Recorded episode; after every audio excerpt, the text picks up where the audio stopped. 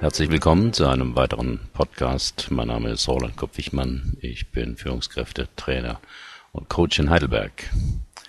Das Thema heute, es gibt sie nicht. Sie erschaffen sich selbst. Oder anders ausgedrückt, wie wirklich ist unsere Wirklichkeit? Woher wissen Sie, dass Sie das hier gerade hören? Blöde Frage. Sie sitzen vermutlich irgendwo oder stehen oder laufen, spüren den Boden, den Stuhl, auf dem Sie sitzen. Tja, wenn es mal so einfach wäre.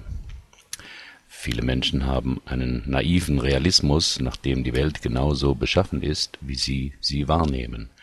Sie glauben, die reale Welt sei da draußen und über unsere Sinne kämen, wie bei einer Kamera, die Eindrücke von da draußen in uns hinein.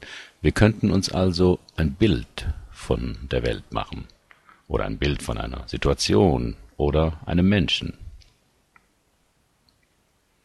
Aber die Welt gibt es nicht.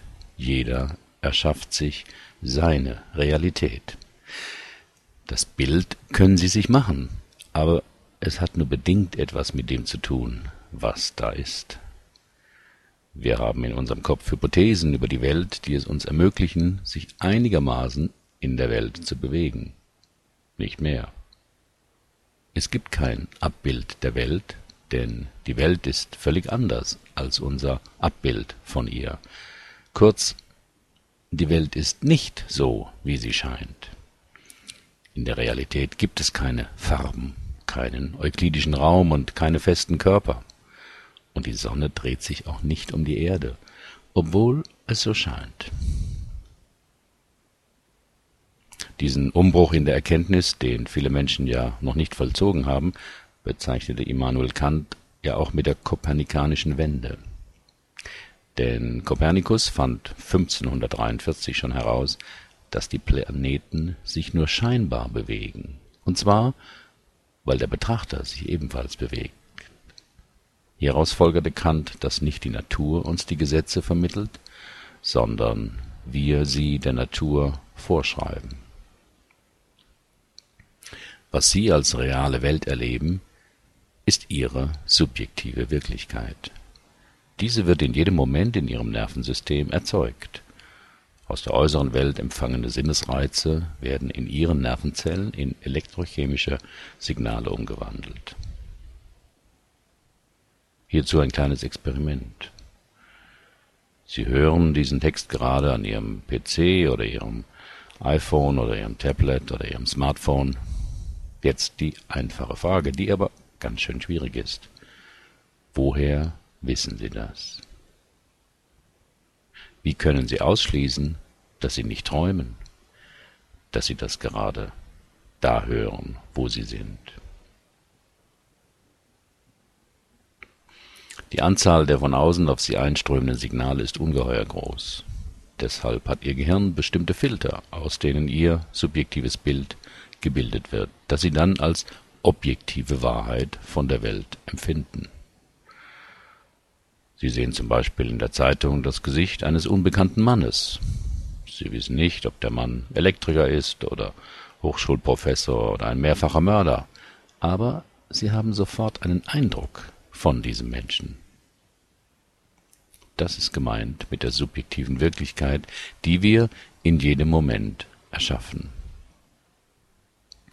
Es geht auch gar nicht anders, denn sonst müssten wir tausendmal am Tag sagen, weiß ich nicht. Wodurch entsteht Ihre subjektive Wirklichkeit? Sie können nicht dauernd überlegen, wie Sinneseindrücke zu interpretieren sind. Wenn Sie die Straße überqueren und ein Auto nähert sich, müssen Sie blitzschnell entscheiden, weitergehen oder springen.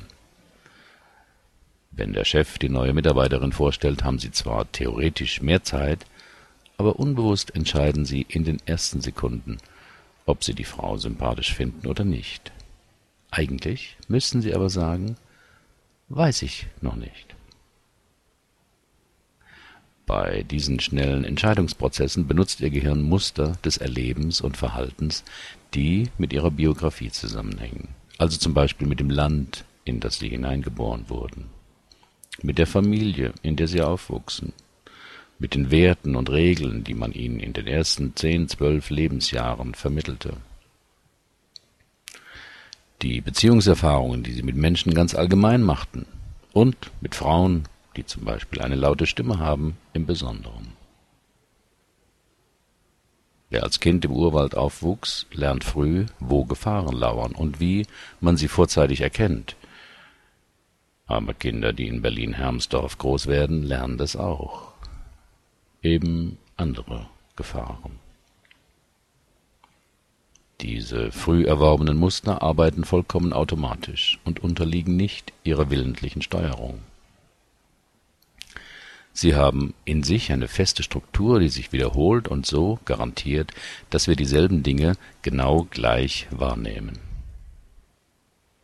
Sie sichert damit die Kontinuität unseres Erlebens, damit, wenn Sie morgens in den Spiegel schauen, Sie sich wiedererkennen.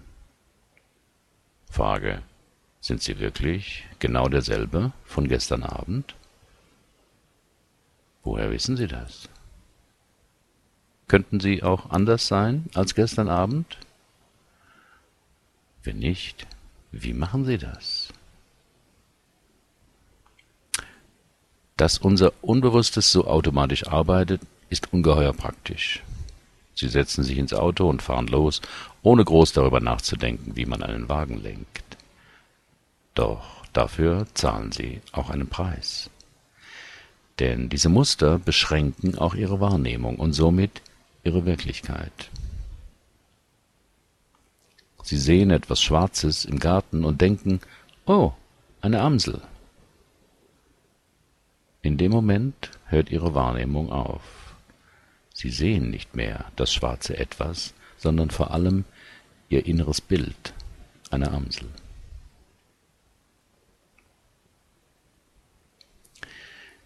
Die Landkarte ist nicht die Landschaft.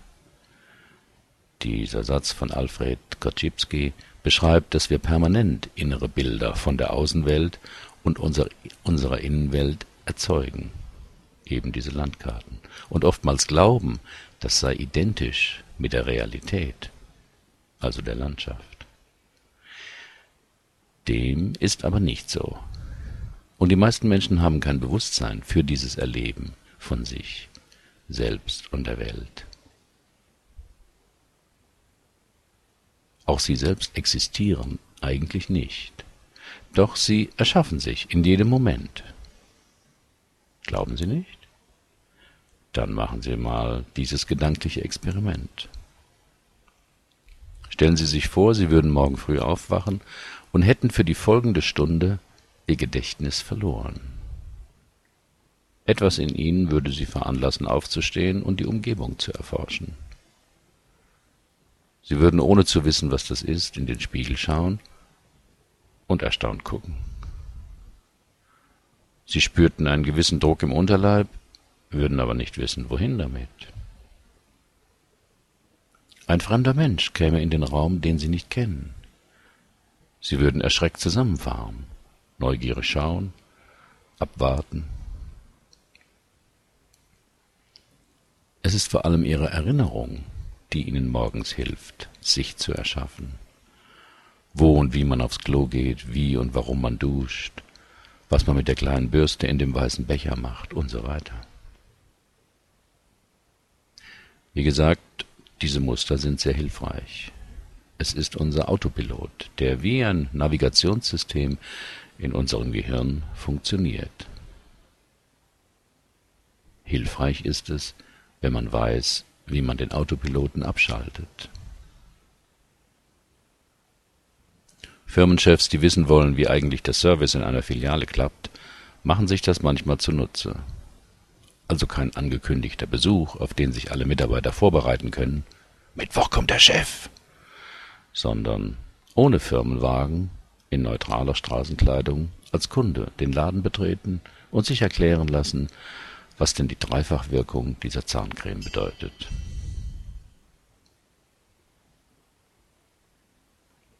Jetzt erfährt der Chef, wie seine Mitarbeiter auf einen normalen Kunden reagieren. einfach weil er durch seine Undercover-Strategie unterbunden hat, dass der Mitarbeiter aus dem Kunden seinen Firmenchef kreiert. Der Mensch ist genau derselbe, aber die inneren Bilder des Mitarbeiters sind total verschieden. Und bei Ihnen ist das genauso. Bei mir auch. Wir erschaffen unsere Welt. In jeder Sekunde. Und glauben, das sei die Welt. Es ist aber nur unsere subjektive Interpretation der Wirklichkeit. Bei der gegenwärtigen Diskussion um den grünen Vorsitzenden Trittin kann man das sehr schön beobachten. Was damit Zeitgeist gemeint ist, sind die unterschiedlichen Interpretationen eines Sachverhalts. Damals okay, heute böse. Aber das gilt für viele Sachverhalte. Prügelstrafe, Homosexualität, unverschleierte Frauen. Nichts in sich ist objektiv gut oder schlecht. Erst unsere Interpretation macht es dazu. Denn wir können nicht dauernd neutral bleiben.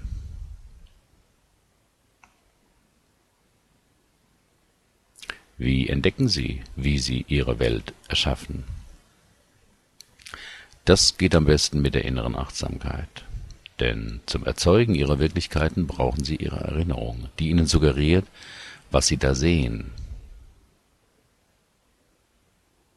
Mein Zeichenlehrer in der Schule machte sich diese Erkenntnis oft zunutze. Wenn er uns einen Stuhl zeichnen ließ, legte er ihn verkehrt rum mit den Beinen auf den Boden, damit wir zeichneten, was wir sahen, nicht was wir zu sehen glaubten. Zum Erzeugen ihrer Wirklichkeiten brauchen sie auch oft die Zukunft, Pläne, Ziele, Ängste, Grübeleien. Nichts davon ist real, was nicht heißt, dass es immer überflüssig wäre. Zum Erkennen meiner eigenen Muster habe ich folgende Strategien entdeckt, um meine erzeugte Wirklichkeit etwas zu relativieren. Manchmal lasse ich meine Erwartung, wie etwas sein sollte, bewusst los und versuche wahrzunehmen, was eigentlich geschieht. Bei alltäglichen Verrichtungen, zum Beispiel Schneiden einer Tomate, konzentriere ich mich einige Momente ganz auf das, was ich gerade tue und wahrnehme. Wenn mich etwas ärgert, versuche ich zu unterscheiden, was genau ablief und was ich daraus interpretierte. Wenn ich mich langweile, versuche ich wahrzunehmen, wie ich dieses Erleben erzeuge. Meine Frage an Sie, was haben Sie bis heute erzeugt an diesem Tag? Herzlichen Dank für Ihre Aufmerksamkeit. Bis zum nächsten Mal.